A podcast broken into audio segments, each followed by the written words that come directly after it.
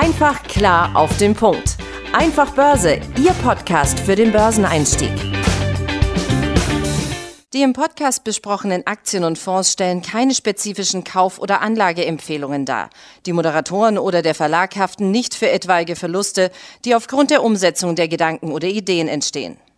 Und damit herzlich willkommen hier zum Einfach Börse Podcast.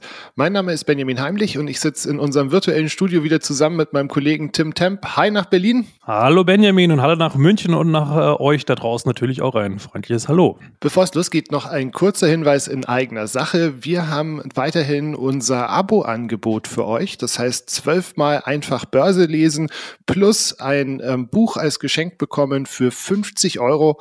Äh, wenn ihr da äh, weiter euch dazu informieren wollt, dann schaut auch gerne mal auf Social Media vorbei. Auf Instagram haben wir dazu eine, einen Hinweis. Ansonsten einfach googeln und dann findet ihr das.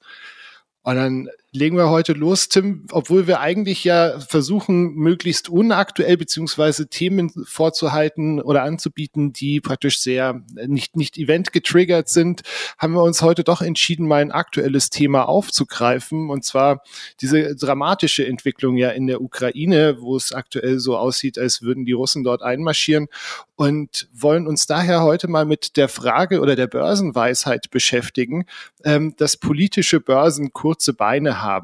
Ähm, das heißt, wir wollen heute gar nicht so sehr über die aktuelle Lage vor Ort äh, sprechen, die sowieso relativ unübersichtlich ist, sondern wie gewohnt praktisch den Fokus eher ein bisschen weiter fassen, ähm, um euch in solchen Situationen, wie wir sie jetzt haben, in Zukunft vielleicht ein bisschen besser vorzubereiten. Ich habe schon angesprochen, die Börsenweisheit sagt eben, politische Börsen hätten kurze Beine. Und das meint, dass politische Entscheidungen oder Ereignisse nur vorübergehenden Einfluss auf die Börse haben und drücken dann also nur kurzfristig die Kurse, mittel- bis langfristig, aber rücken dann fundamentale Faktoren wieder in den Mittelpunkt. Jetzt stellt sich natürlich die Frage, wie viel Wahrheit steckt in dieser Weisheit? Ja, ganz genau. Und um gleich da schon mal vorweg einen Spoiler hier zu platzieren, das kann man natürlich so pauschal nicht sagen, beziehungsweise das stimmt so natürlich einfach nicht. Ähm, warum? Schon mal eine kleine Erklärung vorab. Naja, ähm, aufgrund der, einfach der Tatsache lassen auch natürlich die Politik im Wesentlichsten und ihre Organe ja die Rahmenbedingungen stellt oder stellen sollte und auch mit ihren Einfluss beziehungsweise mit ihren Entscheidungen großen Einfluss natürlich auf die wirtschaftlichen Rahmenbedingungen einfach setzt und daher natürlich einen sehr großen Einfluss hat und der natürlich nicht nur kurz ist, sondern mittel- und langfristig. Äh, und allein deswegen ist diese Aussage per se schon mal ja, mit, mit mindestens mit Vorsicht zu genießen. Ja. Ähm, da vielleicht auch nochmal grundsätzlich, wir haben uns ja öfters hier an dieser Stelle schon mal mit Börsenweisheiten beschäftigt.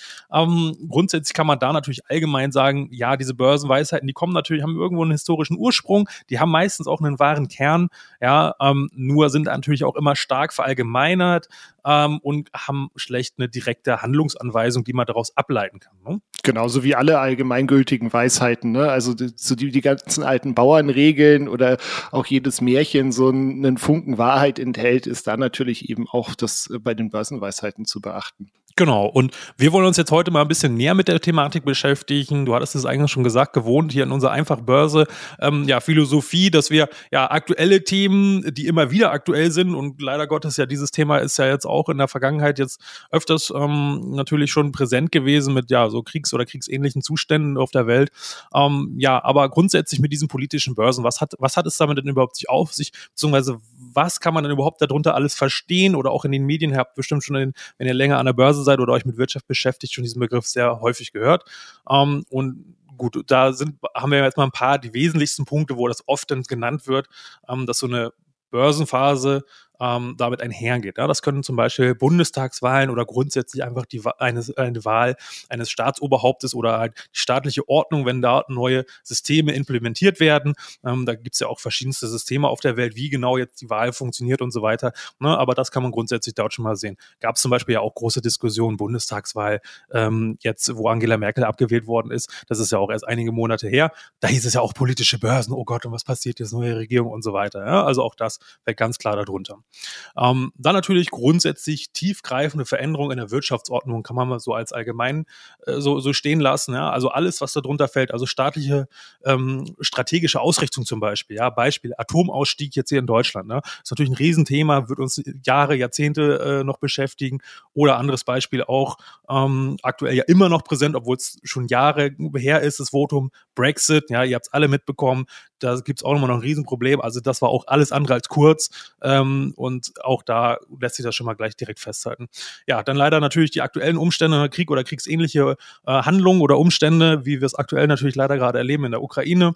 Ähm, dann alle möglichen Arten von Staatskrisen, ja, Skandale, Putsch, Korruption, Veruntreuung, Vetternwirtschaft und so weiter. Das äh, könnte auch alles darunter zählen, äh, je nachdem, wie groß die Auswirkungen dann auf die Realwirtschaft sind. Ja, natürlich auch, ähm, sehen wir auch aktuell Sanktionen, ähm, die aufgrund von rechtswidrigem Handeln von Staaten oder ähnlichen Organen quasi stattgefunden werden und von anderen Staaten oder Organen quasi denen auferlegt werden. Die haben natürlich auch einen sehr großen Einfluss, je nachdem, wie stark und wie heftig die sind und sind auch oft alles andere als kurz. Richtig. Und dadurch, also alleine von dieser Bandbreite, die du ja jetzt schon aufgezählt hast, ist ja ganz klar schon, dass die diese Börsenweisheit ähm, allgemein, also so allgemein kaum Aussagekraft besitzt, da ja jeder Punkt für sich umfangreich, komplex und unter Umständen natürlich auch sehr weitreichend sein kann. Ne? Also wenn wir jetzt, du hattest unsere Bundestagswahl vorher angesprochen, da hätte sich das natürlich unglaublich verändert, hätten wir jetzt beispielsweise Rot-Rot-Grün oder Rot-Rot-Gelb ähm, an der Bundes, äh, in der Bundesregierung statt eben ähm, Rot-Grün und ähm, die, die Gelben. Vielleicht mal, wenn wir das an einem ganz konkreten Beispiel festmachen wollen, ne? eben diese Wahl einer neuen Regierung äh, ist, glaube ich, ein schönes Beispiel, die, die Wahl von Donald Trump zum Präsidenten der USA. Das hat ja 2016 im Vorfeld eigentlich niemand für möglich gehalten. Also den ganzen Weg zur Präsidentschaft hat schon niemand für möglich gehalten. Und dass er dann am Ende tatsächlich auch noch gewählt wird, war ja auch so überhaupt gar nicht abzusehen. Und tatsächlich ja auch am nächsten Tag eine sehr große Überraschung, eben nicht nur für uns alle, sondern eben auch für die Menschen an der Börse. Ähm, und der, die, die Indizes in den USA sind damals echt massiv abgestürzt. Also der Dow hat, glaube ich, 800 Punkte verloren. Und als die Börsen dann aber diesen, diesen Schock, diese Überraschung so ein bisschen verdaut hatten, das so für sich ein bisschen eingeordnet hatten, dann ist es auch sehr schnell wieder nach oben gegangen. Natürlich auch äh, in den USA massiv davon unterstützt, dass eben Donald Trump mit seiner America First äh, und seiner expansiven wirtschaftsfreundlichen und äh, Politik da sehr viel unterstützt hat. Ähm, aber die haben wirklich sehr stark äh, wieder angezogen und ähm, binnen weniger Tage dann tatsächlich auch ein neues Allzeithoch markiert gehabt. Ja, also das ist mal ein Beispiel, wo was wir euch mitgebracht haben, wo dieses Sprichwort noch vielleicht am ehesten quasi zutrifft. Ja, also politische Börsen haben kurze Beine. Das war eigentlich ein sehr gutes Beispiel. Ähm, das war eine Recherche auch ja, gar nicht so einfach, die, genau diese, diese, diesen Kurseinbruch zu sehen, weil in den regulären, also in den regulären Handels, ähm, beziehungsweise Kursdaten, ist dieser Abrausch oder Abrutscher teilweise gar nicht zu sehen gewesen, weil das war ja auch in der Nacht und so weiter, da war ja kein Handel, also kein offizieller, gab es natürlich Nachtindikationen und so. Und bis man dann da die Daten zusammen hatte, ähm, das heißt, und äh, zweieinhalb Tage, drei Tage hat es, glaube ich, nur gedauert, dann war dieses Allzeithoch da. Das waren mal eben irgendwie zwölf Prozent. Ja, also das ist natürlich krass, wie heftig da quasi die Reaktion von einem Extrem ins andere umgeschlagen hat. Da hätte jetzt dieses Sprichwort schon zugetroffen, ja. Aber gut, auch wieder hätte, hätte, äh, wusste man natürlich vorher alles nicht. Äh, und zu dem Zeitpunkt, wo das da abgerauscht ist in der Nacht, die Nachtindikation, da hätte das ja auch keiner für möglich gehalten, dass drei Tage später so ein ja. Allzeithoch wieder markiert wird. Ne? Ähm, ja, warum ist das quasi vielleicht noch am ehesten zu erklären mit diesem, mit diesem, ähm, ja, mit diesem Phänomen bei Trump oder bei anderen quasi, ähm, ja, Regierungswechseln, wie auch bei uns bei der Bundestagswahl. Ich meine, klar, da waren jetzt die Gegensätze nicht so krass, aber genau das ist halt eben auch der Punkt. Ja, in der Regel ist ja ein Regierungswechsel meist eine Fortführung des alten Regierungsstils. Klar, sind vielleicht neue Parteien oder neue Spieler, neue Köpfe da mit neuen Ideen, aber im Groben und Ganzen, es wird selten eine richtig radikale Änderung in der, in der Grundordnung des Systems oder ähnliches vollzogen. Ja, wir hatten letztes, bei der letzten Folge auch schon das Stichwort defensive Entscheidung. Allein darum geht's ja auch, wenn man ähm, dort als einziger steht oder vielleicht auch die Führungspartei ist und da das super radikale Änderungen macht, die tiefgreifende Veränderungen, Einschnitte oder ähnliches dann bei der Bevölkerung hervorrufen, na, die werden natürlich nicht erfreut sein, ja. Auch wenn sie vielleicht langfristig gut für sie sind, kurzfristig, aber allein durch die Veränderung und die Umstellung viel Chaos entsteht und sowas, das muss ja auch alles gemanagt werden stößt das natürlich nicht so bei viel ähm, ja, Vertrauen und Freude bei der Bevölkerung. Das heißt, die Gefahr, dass man wiedergewählt wird oder dass man nicht wiedergewählt wird, steigt dadurch natürlich massiv noch krasseres Beispiel, Autokratien, Diktaturen, na, die sind ja noch mehr daran interessiert, quasi diese alten Systeme zu festigen, zu etablieren, noch weiter auszubauen. Also auch da führt ja in der Regel ein, ein quasi eine Wahl, ob sie jetzt äh, gefaked ist oder nicht oder wie, wie seriös und transparent auch immer das jetzt ist oder auch eben nicht, ja selten zu wirklich radikalen Änderungen. Ja, klar, weiß man jetzt auch schon, die Ausnahme ist, wenn eine wirkliche Revolution stattfindet, also zum Beispiel das Volk rebelliert, ein Aufstand von einer Autokratie oder einer Diktatur, dann abgelöst wird vom Volk und die quasi das hintreiben äh, hin zu einer ähm, beispielsweise Demokrat demokratischen Staatsordnung, dann kann das natürlich, ist das natürlich radikal, aber auch das wissen wir alle. Wir haben es ähm, in, äh, in, in Afrika äh, gesehen oder ähnliches in Ägypten äh, vor einigen Jahren. Das dauert Jahre und ist zum Teil immer noch nicht abgeschlossen. Ja, also auch das ist alles andere als Kurs. Was aber tatsächlich lang ist, wenn du eben gerade so solche Revolutionen ansprichst.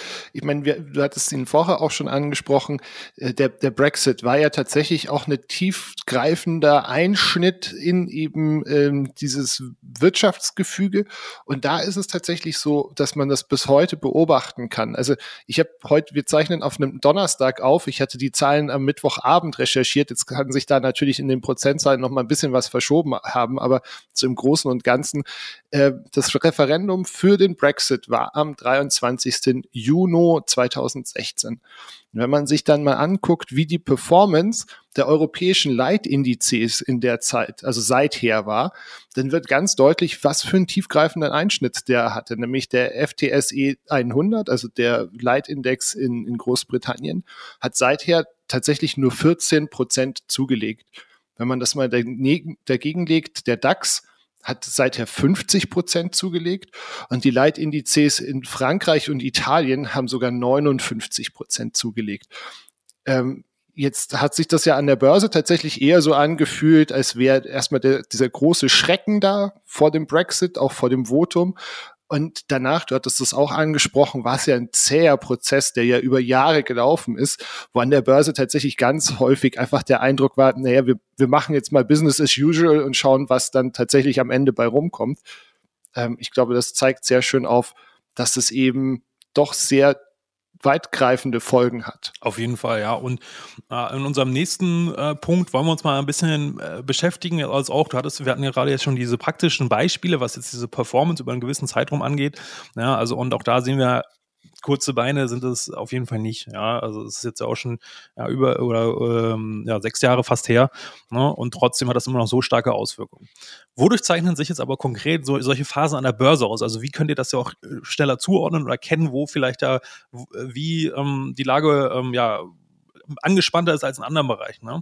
Ganz klar schon mal ein Gradmesser ist natürlich immer ähm, für Unsicherheit und Risiko die Volatilität, ja? also die Schwankungsintensität äh, der Kurse, ob es jetzt äh, in einer Stunde am Tag oder einer Woche sind. Ähm, das kommt ein bisschen auf den Anlagehorizont, aber grundsätzlich könnt ihr das natürlich gerne nehmen.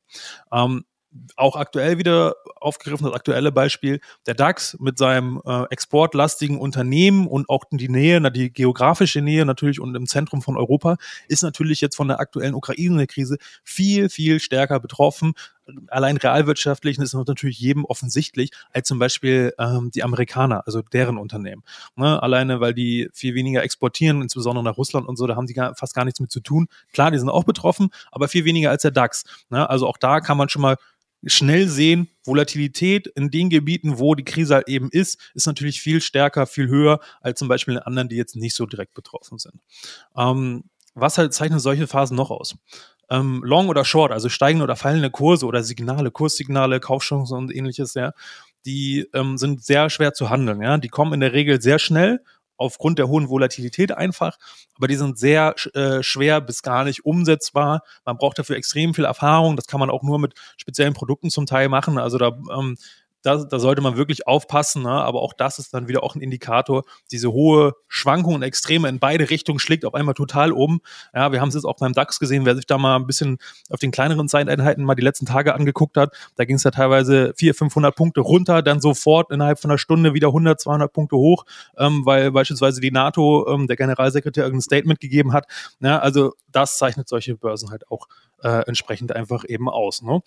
Und damit ist eigentlich auch schon klar, grundsätzlich kann man dort schon einfach sagen, Risiko-Asset-Klassen, also wie Aktien oder Kryptowährung zum Beispiel, sind extrem anfällig für solche Phasen, wo, wo solche politischen Börsenkrisen oder ähnliches sind. Ja, weil sie halt eben dieses äh, das Risiko in dieser Assetklasse einfach ohnehin schon viel größer ist und dadurch schwanken die natürlich auch noch viel schneller. Das heißt, es wird auch so ein Stück weit selbsterfüllende Prophezeiung ja, und da flüchten natürlich in der Regel die Anleger als erstes raus. Genau. Und ähm, ja, auch ein Zeichen ist auch, dass beispielsweise Unternehmen, die eigentlich in der Lage oder von der Lage profitieren sollten, sich oftmals schwer tun. Ähm, jetzt bis eben gestern war es tatsächlich ja auch so zu beobachten, dass eben der Ölpreis sehr stark gestiegen ist, aber Ölunternehmen ähm, die ja von diesen Preissteigerungen tatsächlich eigentlich fast eins zu eins profitieren. Die Aktien dieser Ölunternehmen ähm, nicht unbedingt, äh, nicht alle. Das hat sich jetzt eben seit, seit Mittwochabend doch auch wieder sehr verändert, weil natürlich auch dieses ganze äh, Gleichgewicht ein bisschen ähm, durcheinander gekommen ist mit dem starken Abverkauf in Russland. Aber ja, wichtige Frage ist natürlich, wie sollte ich mich jetzt als Anleger in solchen politischen Börsenphasen verhalten. Ich glaube, das Allerwichtigste ist, dass man einfach Ruhe bewahrt, also nicht panisch wird. Äh, wir hatten da es ja auch in der Folge mit äh, der FOMO-Folge auch besprochen, dass so Panik und, und Angst eigentlich ein sehr schlechter Ratgeber sind. Man sollte wirklich auch versuchen, sich diese Situationen im Idealfall vielleicht schon vorher ähm, zu betrachten und äh, aus verschiedenen Blickwinkeln da drauf zu gucken, um dann wirklich zu sehen, was, wie möchte ich mich denn jetzt dazu positionieren? Ähm, möglicherweise auch die Investitionsquote zu reduzieren und äh, Cash aufzubauen. Insbesondere wenn man dann beispielsweise äh, stark betroffene Branchen oder Länder oder sowas in seinem Portfolio drin hat. Also da wirklich dann vielleicht auch schon mal vorab zu sagen, hm, ähm, ist mir jetzt vielleicht ein bisschen zu heikel, ähm, eben, weiß ich nicht, eine Gazprom oder sowas im Portfolio zu haben. Das, dieses Thema hätte man auch vor zwei Wochen schon spielen können. Ne? Ja, auf jeden Fall. Ja. Und ja, was wir hier auch hier bei, bei Einfach Börse immer predigen, einfach weil es relativ einfach umzusetzen ist und die Wahrscheinlichkeit, dass es schief geht, quasi dort auch sehr stark reduziert wird, ist natürlich dieser langfristige Anlagehorizont und möglichst breit streuen. Ja.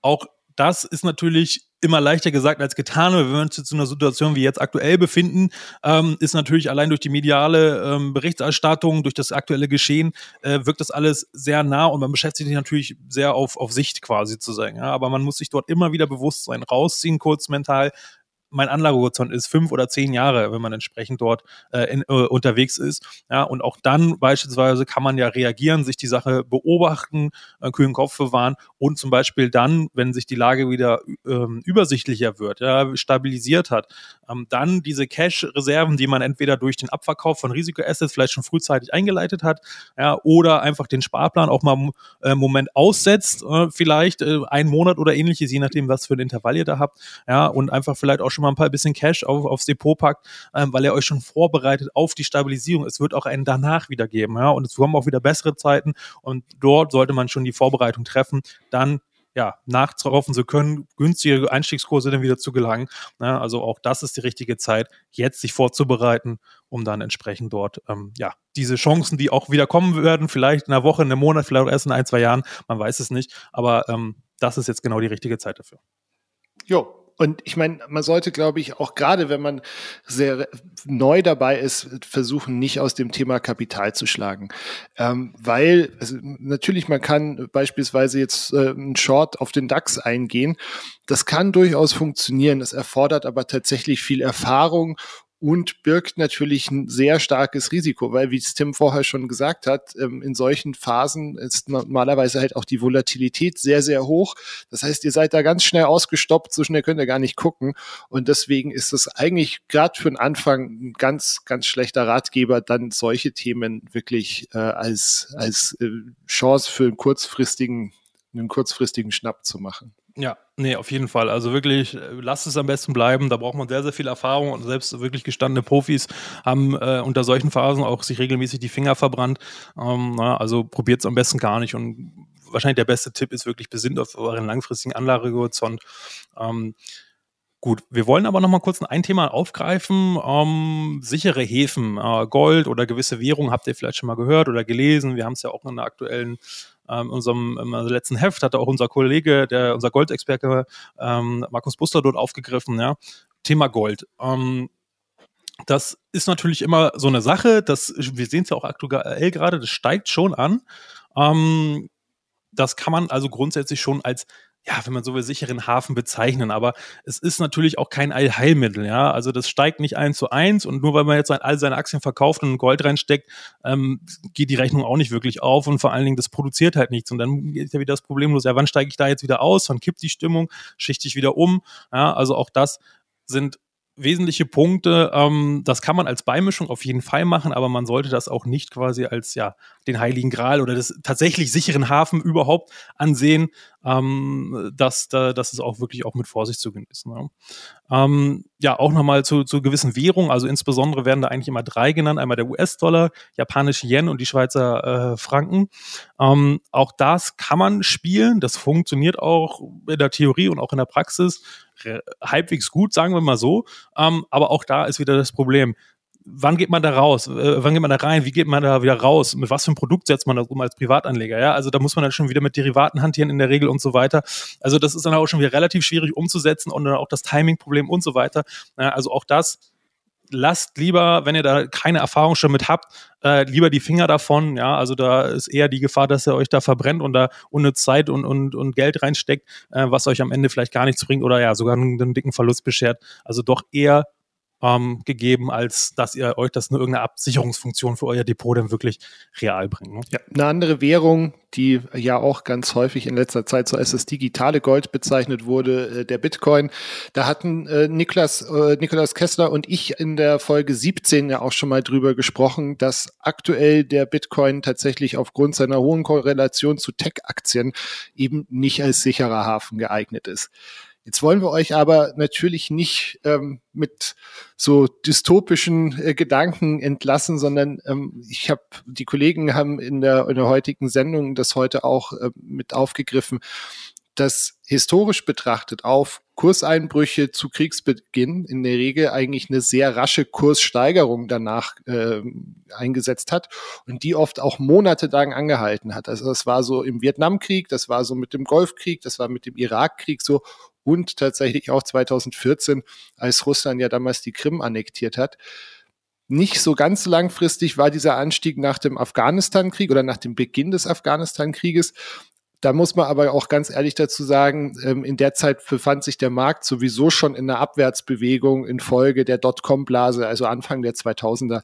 Das heißt, da ist es jetzt, äh, glaube ich, einfach auch darauf zurückzuführen. Ja, ganz genau. Und ja, wenn ihr das nochmal genauer wissen wollt, ähm, das ist halt ähm, ein Auszug aus unserer oder aus einer Spezialsendung von unserer Redaktionsleitung, die heute aufgenommen worden ist. Könnt ihr auf, auf YouTube oder auf unserem ähm, Aktionärs-TV natürlich noch nochmal kostenfrei anschauen. Na, die sind da dann auch da viel dichter am Thema dran und haben auch wirklich diese aktuellen Themen dort nochmal bespielt, während wir uns ja, wie gesagt, mit allgemeingültigen ähm, und, und ja, Wissenstransfer hier beschäftigen wollen. Genau. Tim hat jetzt gerade auf YouTube schon hingewiesen, deswegen kommt von mir wie immer an dieser Stelle eben auch nochmal der Hinweis auf unsere anderen, anderen Social Media Kanäle. Also guckt gerne eben auch auf TikTok oder auf Instagram vorbei. Ähm, abonniert uns gerne, wo ihr den Podcast auch immer hört. Gebt uns gerne eine Bewertung. Das hilft uns tatsächlich sehr.